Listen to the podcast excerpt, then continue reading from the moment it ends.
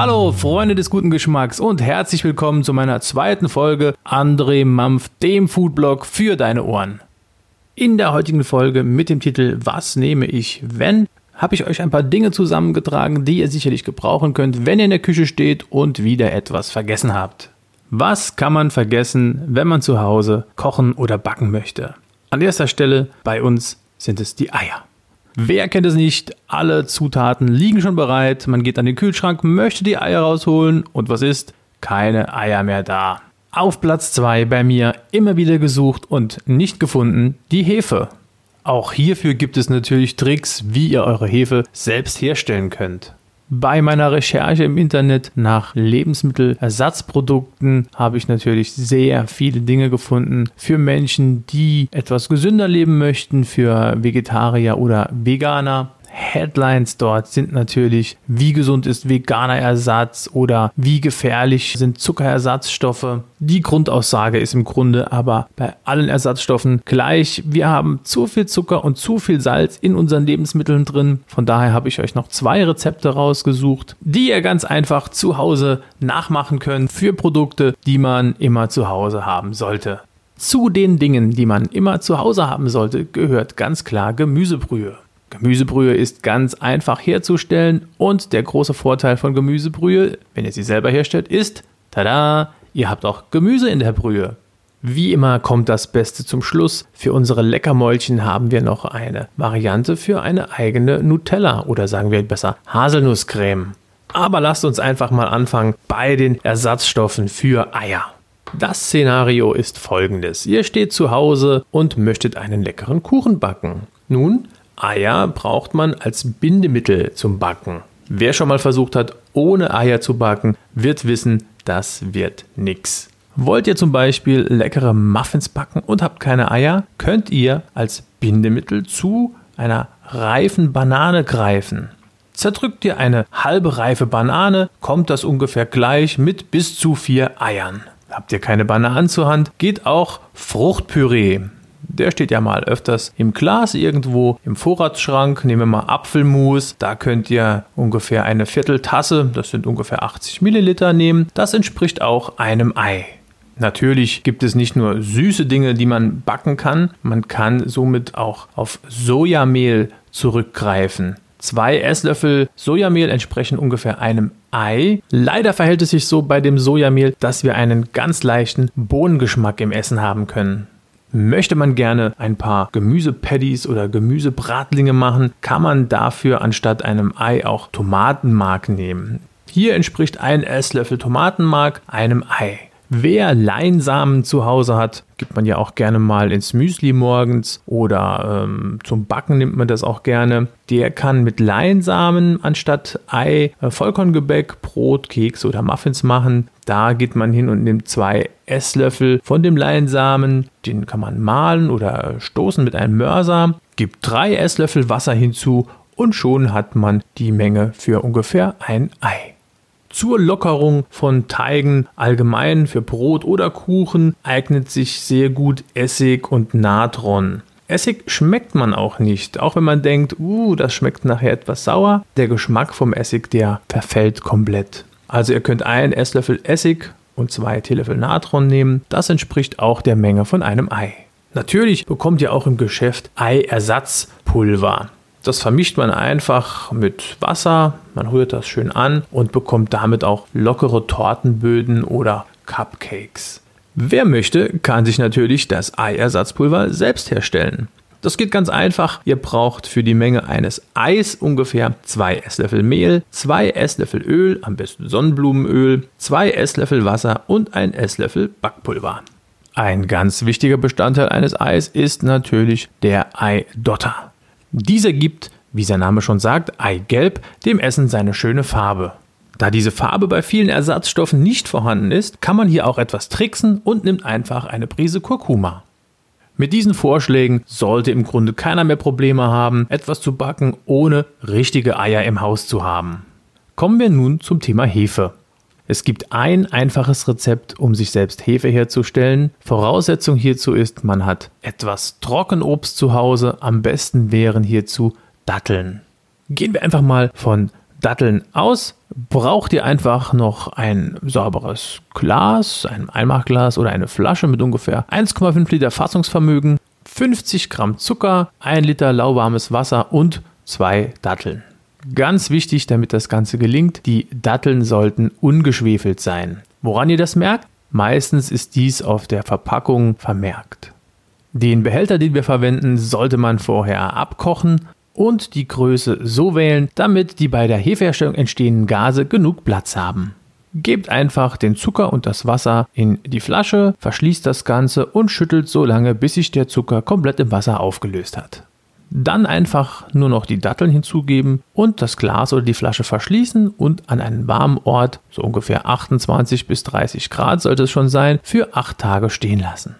Ganz ohne Arbeit läuft das Ganze natürlich nicht für euch ab. Ihr müsst den Behälter jeden Tag zweimal gut durchschütteln und kurz öffnen, damit die überschüssigen Gase entweichen können.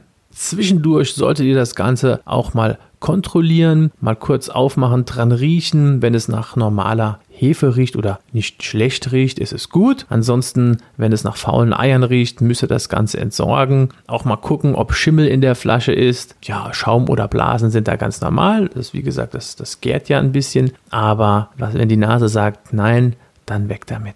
Somit kleiner Tipp von mir, macht nicht nur eine Flasche oder ein Glas, sondern macht am besten gleich mehrere. Falls dann mal ein Glas schlecht ist, könnt ihr ganz sicherlich das andere nutzen. Eine andere tolle Variante, Hefe selbst herzustellen, ist Hefe aus Bier herzustellen. Am besten funktioniert das natürlich mit einem Bier, welches auch viel Hefe in sich hat. Das wäre zum Beispiel ein schönes Hefeweizenbier. Es funktioniert zur Not aber auch mit jedem anderen Bier.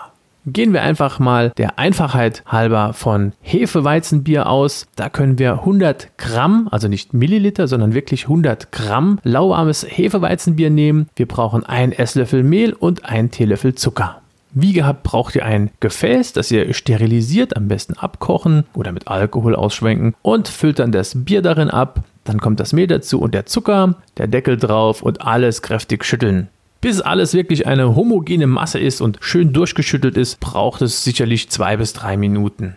Nun könnt ihr das Gefäß mit dem Bier bei Zimmertemperatur mindestens 14-15 Stunden stehen lassen und schon habt ihr euer Hefeersatz.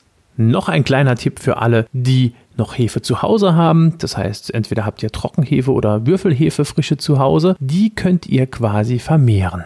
Ihr nehmt dazu einfach ein Päckchen Trockenhefe oder den Würfelhefe, 200 Milliliter Wasser, 200 Gramm Mehl und 30 Gramm Zucker. Die Zutaten gebt ihr alle in eine große Schüssel, vermischt das Ganze kräftig und lässt den Ansatz dann an einem warmen Ort über Nacht gehen. Am nächsten Tag könnt ihr die aufgegangene Hefemischung nun in kleine Portionen unterteilen. Ich nehme da gerne so Eiswürfelschalen und ziehe die Masse einmal da drüber. Somit habe ich dann tiefgefroren immer schöne kleine Portionen. Die nimmt man einfach vor dem Gebrauch einen Tag oder ein paar Stunden vorher aus dem Tiefkühlschrank und lässt sie bei Zimmertemperatur auftauen. Kommen wir zur Gemüsebrühe. Gemüsebrühe gehört einfach in jede Küche. Die Brühe ist einfach praktisch und völlig unkompliziert und gibt jeder Soße einen kleinen Kick. Oftmals enthält das Pulver aus dem Discounter aber kaum Gemüse, dafür aber Geschmacksverstärker, Aromen, Zucker und Palmöl. Die Alternative ist, du machst ja deine Gemüsebrühe selbst und weißt genau, was da drin ist. Die am meisten verbreitete Variante für ein Pülverchen zu machen, ist, dass ihr das Gemüse vorbereitet und für lange Zeit im Backofen trocknet. Aber ich habe eine tolle andere Variante gefunden, die auch super haltbar ist und lecker ist. Und das ist eine Gemüsepaste. Die Gemüsebrühe könnt ihr natürlich ganz nach eurem Geschmack herstellen. Ihr solltet nur darauf achten, dass ihr nicht zu sehr wasserhaltiges Gemüse nimmt, denn dann ist die Gewürzpaste anfällig für Schimmel. Also wasserhaltiges Gemüse sind zum Beispiel Tomaten oder Zucchini. Was ihr super nehmen könnt, was ich auch euch empfehlen würde, wäre einfach ähm, Sellerie, Lauch, Möhren, Zwiebeln, Knoblauch und Kräuter zu nehmen.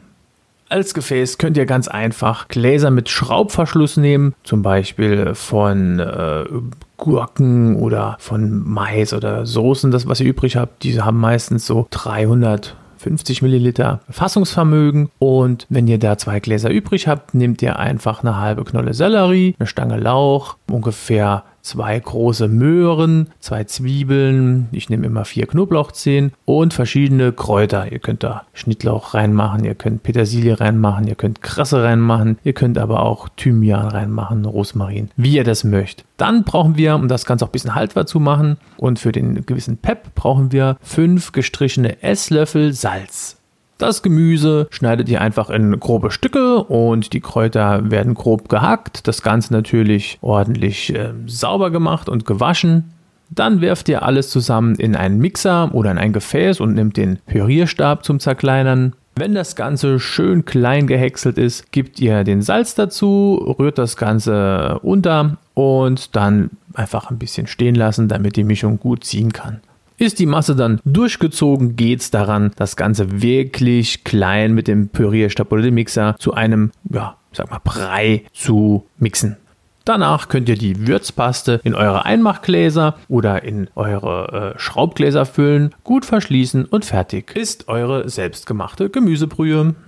Ach so, ja, genau. Also wenn ihr eure Gemüsebrühe benutzen wollt, nehmt ihr einfach später zwei Teelöffel von eurer Paste und gebt die auf ein Liter Wasser. Das ergibt dann eine würzige Brühe.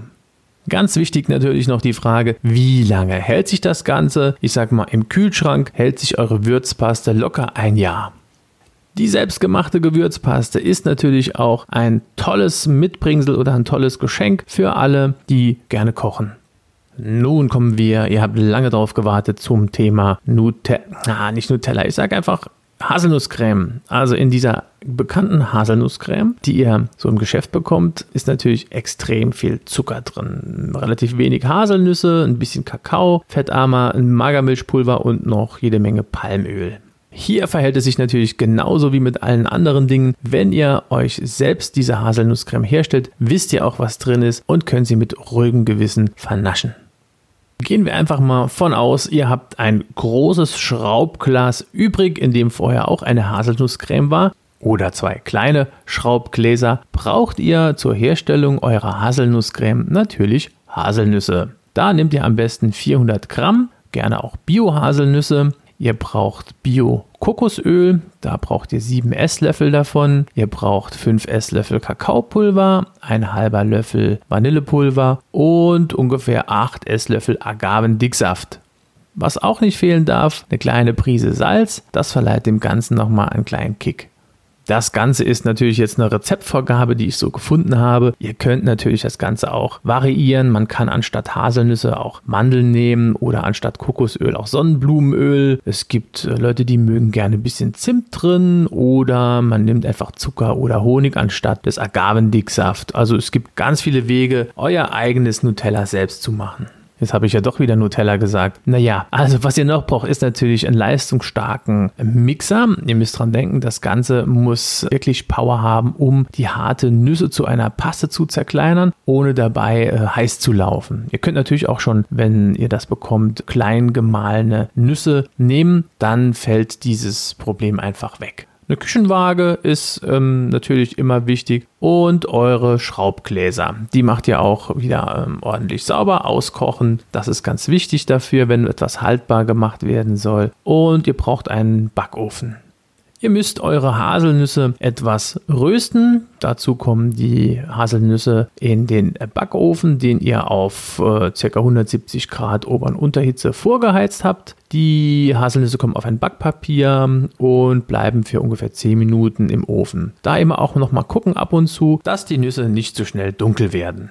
Wenn die Nüsse soweit sind und abgekühlt sind, könnt ihr die in eure Hände nehmen und so ein bisschen ja, miteinander äh, verreiben, sage ich mal. Damit löst sich nämlich ein bisschen diese, diese braune Haut von den Nüssen, hm, damit das Ganze nachher nicht, nicht so bitter ist. Die, da sind schon einige Bitterstoffe drin. Also wenn ihr das ein bisschen milder haben wollt, einfach die Nüsse, wie gesagt, so ein bisschen verreiben in den Händen, bis sich die Schale löst. Dann gebt ihr die Nüsse in einen Mixer, am besten immer äh, in mehreren Portionen hintereinander. Achtet darauf, dass das Ganze nicht so sehr verklumpt. Also den Mixer auch mal ausmachen, Stecker raus und mit einem Löffel die Masse, die am Rand kleben bleibt oder sich nicht so auflockert, noch mal ein bisschen verteilen. Das Ganze macht ihr dann so lange, bis ihr nur noch eine cremige Paste übrig habt.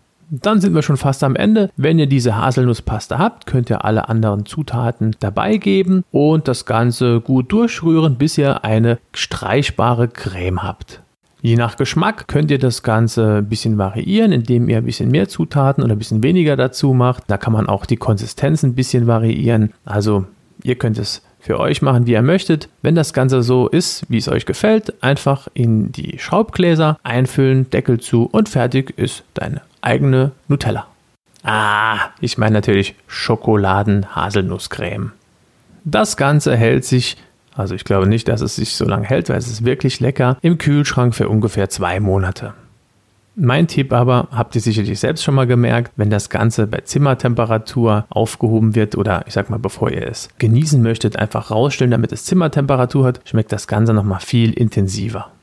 Freunde des guten Geschmacks, mit dieser Leckerei möchte ich nun meine zweite Podcast-Folge André Mampft nun beenden. Ich hoffe, ihr konntet ein bisschen was für euch mitnehmen. Ich werde nochmal alle Rezepte im Blog aufschreiben, dann könnt ihr das Ganze in Ruhe nachlesen www.foodblog.saarland oder www.andre-mampft.de. Ich freue mich über wirklich alle Kommentare von euch. Ja, ansonsten, ich hoffe, ihr bleibt hungrig auf das Leben und wir hören uns bald wieder. Macht's gut. Tschüss. Música